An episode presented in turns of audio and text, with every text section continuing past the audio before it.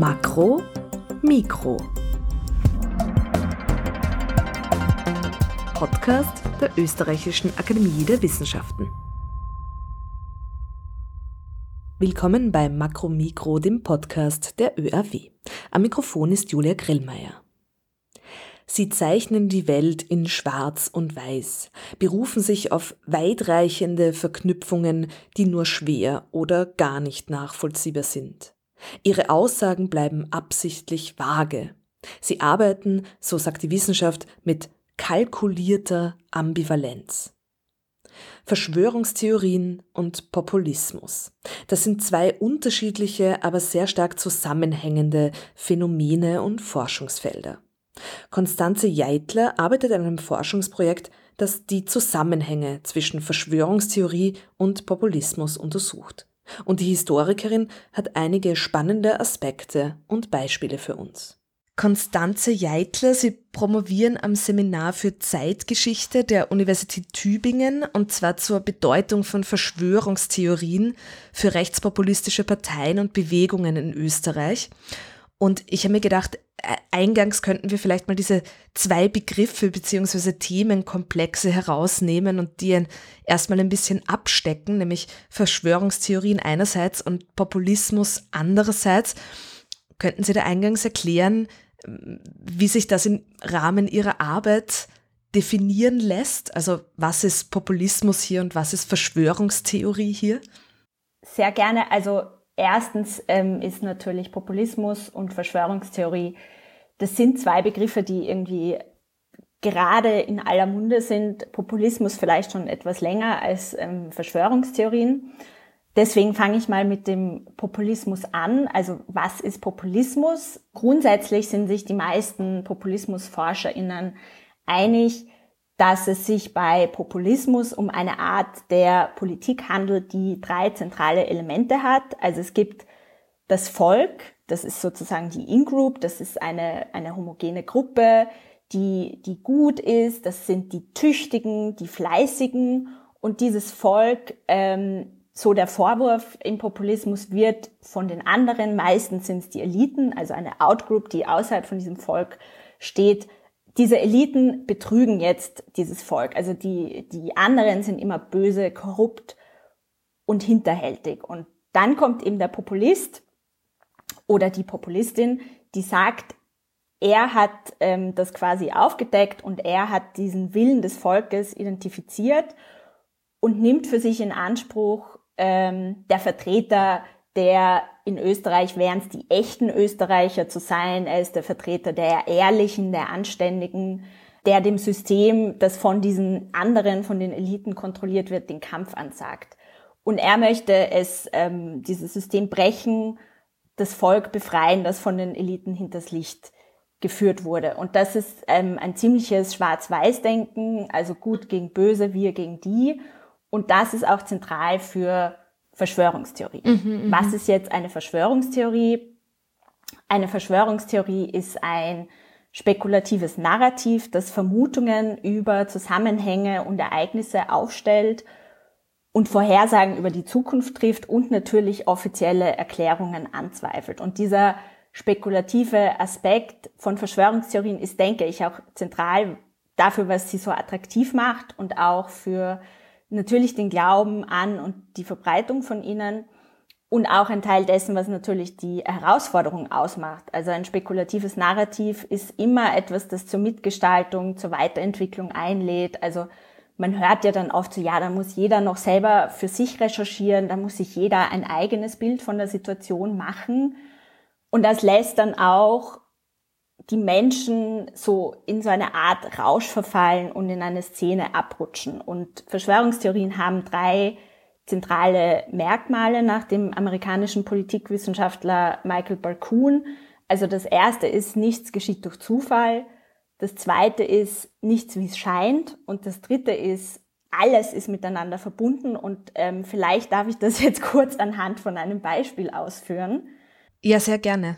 Also ein sehr aktuelles Beispiel ist eben dieser Streit über ähm, das neue ungarische ähm, LGBTQI-Gesetz und die Regenbogenfahne. Also kurz in Ungarn gibt es jetzt ein neues Gesetz, das Bücher, Filme etc. für Jugendliche verbietet, in denen über nicht heterosexuelle Sexualität aufgeklärt wird. Und außerdem soll es ganz allgemein ähm, keine Werbung mehr geben, in der Homosexuelle oder Transsexuelle als Teil einer Normalität dargestellt werden. Mhm. Das hat natürlich ähm, die EU auf den Plan gerufen, weil es da um Meinungsfreiheit, aber auch um die Unterdrückung von Minderheitenrechten geht. Und den Schutz derselben hat sich ja die EU auf die Fahnen geheftet. So, mhm. was passiert als nächstes? Es ist Fußball-EM und Manuel Neuer, der Kapitän der deutschen Fußballnationalmannschaft der Männer, trägt beim EM-Spiel gegen Ungarn eine äh, Kapitänsbinde in Regenbogenfarben und auch die Allianz Arena in München soll in Regenbogenfarben beleuchtet werden als Zeichen der Offenheit und der Vielfalt. Und jetzt ist natürlich, also das hat in Deutschland hohe Wellen geschlagen, es hat aber auch in, in der ungarischen Presse und in der ungarischen Politik hohe Wellen geschlagen. Und in Ungarn war dann der Tenor so, dass man gesagt hat, das kann natürlich kein Zufall sein, dass der eine Regenbogenkapitänsbinde trägt, weil Deutschland ist ja laut der ungarischen Regierung ein Vorreiter darum, wenn es geht, dass die EU den Staaten oder eben den Eltern sagen will, wie sie ihre Kinder erziehen sollen. Also wir haben hier nichts ist wie es scheint. Also die deutsche Fußballnationalmannschaft der Männer und ihr Kapitän, die spielen nicht einfach Fußball, sondern die sind gewissermaßen Agenten oder wie, wie es dann in den äh, ungarischen Medien heißt, Regenbogenaktivisten, die, und hier ist alles miteinander verbunden, im Auftrag Deutschlands, der EU, von NGOs ähm, dagegen demonstrieren, dass äh, über die Erziehung der ungarischen Kinder in Zukunft nicht mehr die Ungarn entscheiden dürfen. Mhm. Und bei dieser Verschwörungstheorie, das sehen wir auch schon, vermischen sich ganz viele unterschiedliche Elemente und Feindbilder, die davor schon im Umlauf waren. Also es geht gegen Brüssel, es geht gegen die NGOs, ähm, es geht gegen Deutschland, die sich alle mit dem Deutschen Fußballbund, so der Tenor gegen Ungarn, verschworen haben. Und es wird dann auch immer wieder auf die Flüchtlingskrise Bezug genommen, so in die Richtung, das kennen wir ja schon alles von, von damals, als uns quasi ähm, die Flüchtlinge von der EU aufgezwungen werden sollten. Und jetzt noch der letzte Schritt, wie hängt das jetzt mit dem Populismus zusammen? Also Orban, auch wenn man jetzt streiten kann, ob er noch ein Populist oder schon ein Autokrat ist, stellt sich dann hin und sagt, ich habe hier eine Verschwörung von Eliten gegen das ungarische Volk aufgedeckt und ich werde dafür kämpfen, dass wir Ungarn unsere Kinder erziehen dürfen, wie wir es wollen und nicht wie Deutschland und die EU es sich wünschen. Und da sieht man eben auch schon so diese Verbindung zwischen einer populistischen Rhetorik und Verschwörungstheorien. Ja, sehr interessant. Abgesehen von diesem Schwarz-Weiß-Denken und diesen einfachen Antworten, sage ich jetzt mal, gibt's da sonst noch Aspekte, wieso Verschwörungstheorien und Populismus zusammendenken, die vielleicht auch jetzt aktuell, Sie haben ja auch ein ganz aktuelles Beispiel gebracht, das sich jetzt erst in den letzten Wochen, wenn nicht Tagen abgespielt hat. Sie waren ja da auch kürzlich zu Gast beim Schurfix Kulturwissenschaften der ÖAW und da haben Sie auch näher über diesen Zusammenhang zwischen Verschwörungstheorien und Populismus gesprochen. Meine Frage zielt jetzt ab, abgesehen von diesen sozusagen allgemeinen Aspekten, was macht diesen Zusammenhang vielleicht auch jetzt gerade in diesem Klima wichtig hervorzustreichen? Zunächst einmal ist es so, dass also diese beiden Forschungsfelder, also es gibt das Forschungsfeld Populismusforschung und es gibt das Forschungsfeld Verschwörungstheorien, ähm, die verweisen immer wieder aufeinander. Also es steht dann meistens so in einem Schlusssatz steht dann immer so, ja, aber das ist ja auch im Populismus oder es steht so, ja, aber auch Verschwörungstheorien. Also es gibt diesen Zusammenhang, aber der ist bis dahin noch nicht empirisch erforscht worden. Es ist auch vielleicht noch festzuhalten, dass ähm, Populismus auch ohne Verschwörungstheorie Erfolg haben kann und Verschwörungstheorien auch ohne Populisten Verbreitung finden. Mhm. Aber es gibt eben strukturelle Ähnlichkeiten und historische Parallelen wie Sie eben richtig gesagt haben, ist da eben dieses, dieses Schwarz-Weiß-Denken. Was aber auch immer zentral ist, ist eben so ein Narrativ der Krise und der Angst. Also Verschwörungstheorien treten vor allem in Krisensituationen, Stichwort Corona, zutage. Populisten dramatisieren aber auch eine wie auch immer geartete Krise oder schreiben sie oder reden sie sogar herbei. Also siehe dieses Beispiel zu Ungarn.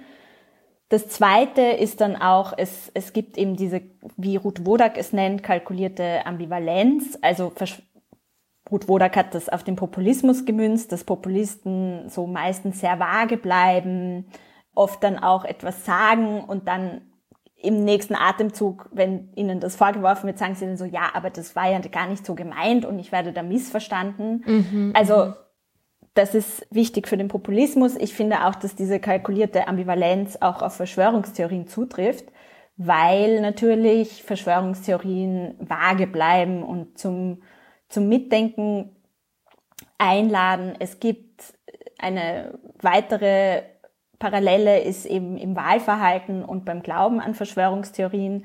Also bei beiden Phänomenen gab es lange Zeit die Vermutung, dass das Wahlverhalten und der Glaube etwas mit, mit Alter, Geschlecht, Bildungsgrad, sozioökonomischem Status zu tun haben. Mittlerweile hat man sich aber auch bei beiden von der Idee verabschiedet und man hat in der Politikwissenschaft und der Psychologie erkannt, dass für die Wahlentscheidung für eine populistische Partei oder für den Glauben an Verschwörungstheorien weniger mit tatsächlichen ähm, prekären Lebensumständen zusammenhängt, sondern eben vielmehr mit diesem Gefühl, dass etwas ganz, ganz falsch läuft in dem Land und dass sich die Gesellschaft in eine falsche Richtung bewegt. Also da spielen ähm, Abstiegsängste eine große Rolle, da spielt eben so ein gewisses Gefühl von Machtlosigkeit, Ohnmacht, Unsicherheit eine große Rolle, aber auch ein, ein Misstrauen gegenüber demokratischen und rechtsstaatlichen Institutionen. Mhm, ja, ja, ja. Na, das leuchtet alles absolut ein. Sie haben es äh, jetzt auch schon angesprochen, dieses äh, spekulative Narrativ oder zumindest dieses Geschichtenerzählen, was da äh, immer drin steckt, zumindest bei Verschwörungstheorien, aber wie Sie jetzt auch ausgeführt haben, ja auch im Populismus insofern, dass halt da auch sofort mit Geschichten, die viel Emotion transportieren oder zumindest Vokabular, die viel Emotion transportieren, gearbeitet wird. Äh, da steckt ja auch so ein, ein Entertainment-Faktor drin, sage ich jetzt mal. Insofern, dass man äh, sowohl bei Verschwörungstheorien als auch im Bereich Populismus, wenn man darüber spricht, ja sehr schnell mit jetzt äh, eher gelinde gesagt recht exzentrischen Figuren oder auch Narrativen zu tun hat. Und in der Kritik, das ist zumindest meine Beobachtung oder auch im Sprechen drüber, sozusagen im, im Alltag, äh, kommt mir oft vor, dass man bei dem Sprechen über solche Exzentriken bleibt. Also dass sich das so ein bisschen oberflächlich verhält, indem er eben immer wieder diese total abstrusen Elemente oder auch Ästhetiken irgendwie wiederholt und sich dran abarbeitet. Aber diese Strukturen dahinter und diese, diesen großen Impact da irgendwie recht wenig Aufmerksamkeit erfährt. Ich wollte einfach fragen, ob das auch Ihre Beobachtung ist, also dass dieses Entertainment-Potenzial, das da auch drinsteckt, drinsteckt, eine gewisse Falle für eine tiefere Auseinandersetzung und, und Kritik ist und wenn Sie das auch so beobachten oder so empfinden, wie man denn da umgeht als Forscherin, die sich ja dann eigentlich genau damit beschäftigt, da in die Tiefe zu gehen? Also ich würde diesen Eindruck auf jeden Fall teilen. Also ich würde es fast eine gewisse Sensationsgier nennen, die es da von uns unter Anführungszeichen gibt, die wir ja immer alle vollkommen rational denken und noch niemals Gerüchten aufgesessen sind. Ich finde auch, dass diese Narrative da vielleicht auch dann zu viel Aufmerksamkeit und Reichweite teilweise bekommen. Also gerade in der heutigen Welt, wo in den sozialen Medien Klicks und, und Engagement alles sind, was, weil das natürlich Verschwörungstheorien immer zur Diskussion und Mitgestaltung und Weiterentwicklung einladen, im Positiven wie im Negativen. Also mhm. dem Facebook-Algorithmus ist es egal, ob ich äh, etwas zustimme oder es ablehne, solange ich überhaupt irgendwie reagiere. Deswegen kann ich nur jedem und jeder davon abraten, sich in sozialen Medien auf eine solche Diskussion einzulassen. Wie begegnet man dem jetzt aber in der Forschung? Ich bin immer ein bisschen hin und her gerissen. Soll ich jetzt diese ganze Verschwörungstheorie über die Regenbogenfahne nacherzählen. Ich glaube aber schon, dass es wichtig ist, in der Forschung die Dinge zu benennen, die wir analysieren, weil wir sonst auch nur drum herum reden und das hat dann erstens nicht Hand und Fuß und zweitens kennt sich niemand mehr aus. Mhm. Aber natürlich interessiert mich jetzt weniger der konkrete Inhalt einer Verschwörungstheorie oder jetzt diesen Inhalt nachzuerzählen, sondern mich interessiert ja viel mehr, woher kommt das, warum ist das jetzt da, ähm, wie mhm. hat sie sich verbreitet, wer verbreitet die und was sind dessen Beweggründe, diese Verschwörungstheorie zu verbreiten. Also die Frage, die ich jetzt nicht beantworten kann, ist, glauben die wirklich dran oder ist es ein rhetorisches Werkzeug? Ich äh, glaube auch, dass die Übergänge da fließend sind.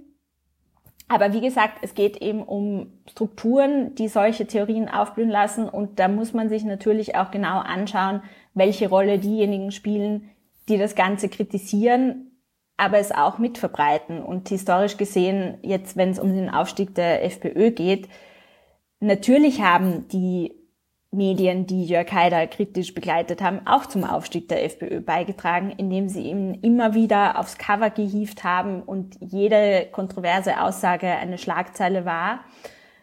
Das haben die Medien dann später auch in Österreich, glaube ich, selbstkritisch reflektiert. Und das ist auf jeden Fall ein spannender Aspekt, den ich mir ganz genau anschauen werde. Da hätte ich eine Nachfrage bezüglich ähm, dieser Art von Teilhabe oder die, wie, wie Sie es jetzt auch genannt haben, diese Einladung zur, zur Mitgestaltung. Das ist ja was, wenn ich es jetzt richtig verstanden habe, dass Sie auch in Zusammenhang bringen würden mit Verschwörungstheorie und Populismus. Also dass beide diese Einladung sozusagen aussprechen. Und ist das äh, auch ein ja, wie soll ich sagen, stellt einen das auch vor, vor ein Problem, insofern, dass das mit einer gewissen, zumindest vermeintlichen demokratischen Legitimation daherkommt, also sozusagen mit ja der Masse sich hinter sich haben, was ja dann wieder nur noch dieses gegen den die Elitendiskurs verstärkt. Also wie geht man damit um, dass das, dass man das eigentlich auch als fast Basisdemokratie formulieren kann? Das ist eine sehr spannende Frage. Also Verschwörungstheorien laden auf jeden Fall zur Teilhabe an, auch gerade in unserer heutigen Zeit und in den sozialen Medien. Ich würde das jetzt für, für eine populistische Partei nicht unbedingt unterschreiben, mhm. weil es ja zum Beispiel nicht darum geht, wenn man jetzt sagt, man möchte mehr Volksabstimmungen haben, da geht's ja dann nicht darum, dass man die Menschen teilhaben und mitgestalten lässt, sondern da geht's ja dann darum, dass man sich seine eigene Meinung vom Volk bestätigen lässt. Aber natürlich ist es wichtig für die Mobilisierung von, von Menschen und von potenziellen Wählerinnen, aber es ist ja jetzt nicht wirklich eine Form der Mitgestaltung. Ja, ja. Und es ist ja auch dann immer die Frage, wer mitgestalten darf. Also das sind ja sehr oft auch die gleichen äh, Gruppierungen und Parteien, die sehr stark für den Ausschluss von anderen Gruppen argumentieren. Also das ist natürlich auch zu bedenken. Genau, das ist vollkommen richtig. Äh, nochmal konkret auf Ihr Forschungsprojekt. Und zwar gliedert sich Ihre Forschung ein in das PACT-Projekt Populismus und Verschwörungstheorien, das vom Europäischen Forschungsrat unterstützt wird. Das hat im Jahr 2020 begonnen. Gab es da vielleicht in dieser Zeit, die ja ähm, auch eine gewisse Schnelllebigkeit auf diesem Gebiet hat, dann ein paar konkrete Einschnitte, so Momente, wo Sie sagen, das war jetzt wirklich entscheidend und die sind festzuhalten, auch in einer Geschichtsschreibung sozusagen, was da für gewisse Entwicklungen relevant waren? Oder kann man das sagen, wie hat sich denn generell dieser Diskurs vielleicht auch in diesen letzten Jahren verändert? Haben Sie da einen Eindruck, auch wenn es sehr allgemein gefragt ist? Was ich gerne immer wieder erzähle, ist, dass der Antrag noch vor der Corona-Krise eingereicht wurde mhm, mh. und auch sogar noch ähm, vor dem Leak des Ibiza-Videos in Österreich. Und als es seitdem eben Professor Michael Butter das beantragt hat, hat sich da richtig viel getan in Österreich und auf der ganzen Welt.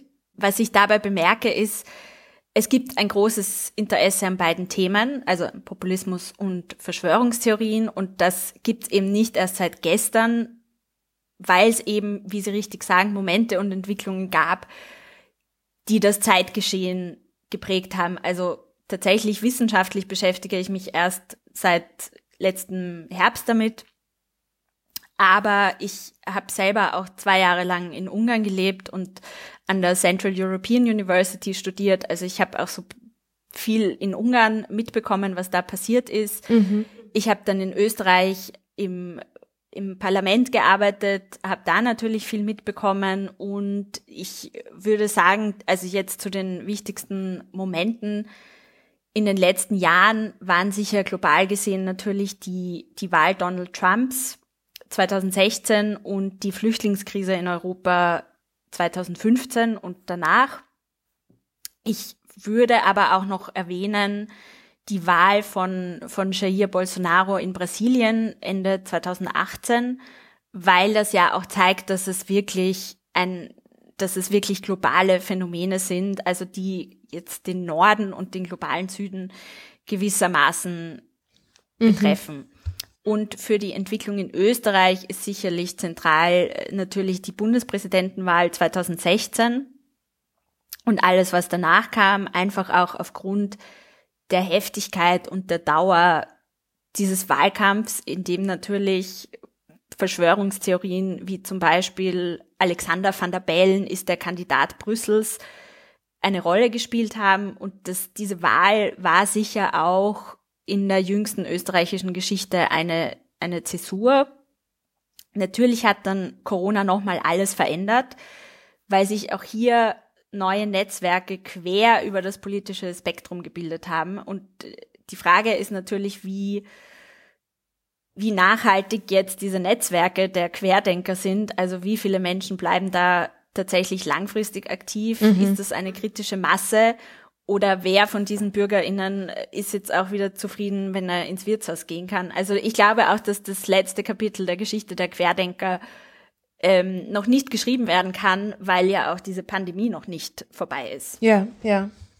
Genau, nur zur Erinnerung, das war die Bundespräsidentenwahl, in der Norbert Hofer Alexander van der Bellen gegenüberstand und insofern mit den Freiheitlichen und den Grünen auch zwei quasi Konträrpositionen und die dann nochmal wiederholt werden musste wegen äh, Stimmauszählungsunstimmigkeiten. Äh, das heißt insofern auch diese Langfristigkeit. Genau. Und wichtig im österreichischen Kontext ist natürlich auch, dass Van der Bellen und Hofer nicht nur komplett konträre Kandidaten waren, sondern dass sie auch beides keine Kandidaten der großen Parteien SPÖ und ÖVP waren mhm, die, die mhm. da ja zum ersten Mal niemanden in die Stichwahl gebracht haben. Und dann gab es natürlich diese Geschichte mit der Aufhebung und der Verschiebung. Mhm, mhm. Sie sprechen ja auch ähm, zu uns als Historikerin und da wollte ich Sie noch abschließend fragen, das Projekt äh, Populismus und Verschwörungstheorien läuft ja bis 2025.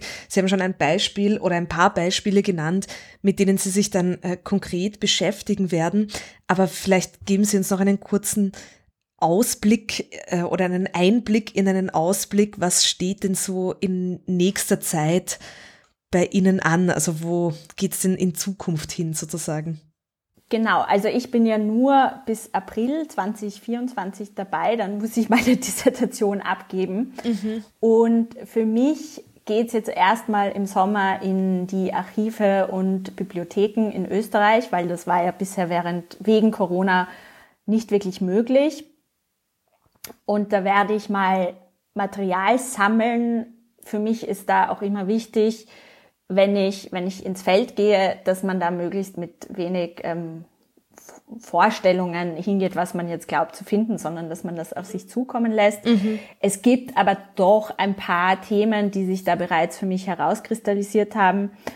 Das ist ähm, jetzt auf Österreich bezogen die Kontinuitäten des Antisemitismus nach 1945 aber auch die, die Wechselbeziehung zwischen Populismus und Rechtsextremismus, weil natürlich Verschwörungstheorien mehr kommen, desto extremer eine politische Einstellung wird. Mhm. Und große Themenfelder, die sich, die sich auftun, ist natürlich die Rolle der Medien und das Verhältnis des Populismus zur, zur Demokratie und zur Rechtsstaatlichkeit, aber auch Themen wie diese, was ich für Ungarn erwähnt habe, diese, diese Verschwörung mit Migration und, und LGBTQI, Minderheitenrechten im, im, in der Form des Populismus, das wird auch eine wichtige Rolle spielen. Und das ist ja schon ein ganz schön volles Programm, das ich da vor mir habe. Ja, das, genau, das wollte ich auch gerade sagen. Da, da haben Sie ja einiges vor.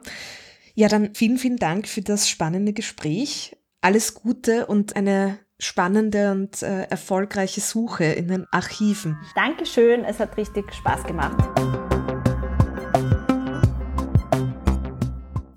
Das war Makromikro, der Podcast der ÖAW. Heute mit der Historikerin Konstanze Jeitler. Alle Ausgaben von Makromikro können Sie online unter oeaw.ac.at slash podcasts finden und anhören. Makromikro ist aber ebenso auf allen üblichen Podcast-Plattformen zu finden und zu abonnieren. Wenn Sie Fragen, Vorschläge oder Feedback haben, freuen wir uns selbstverständlich über Ihre Nachricht. Jule Grillmeier sagt herzlichen Dank fürs Zuhören und bis zum nächsten Mal.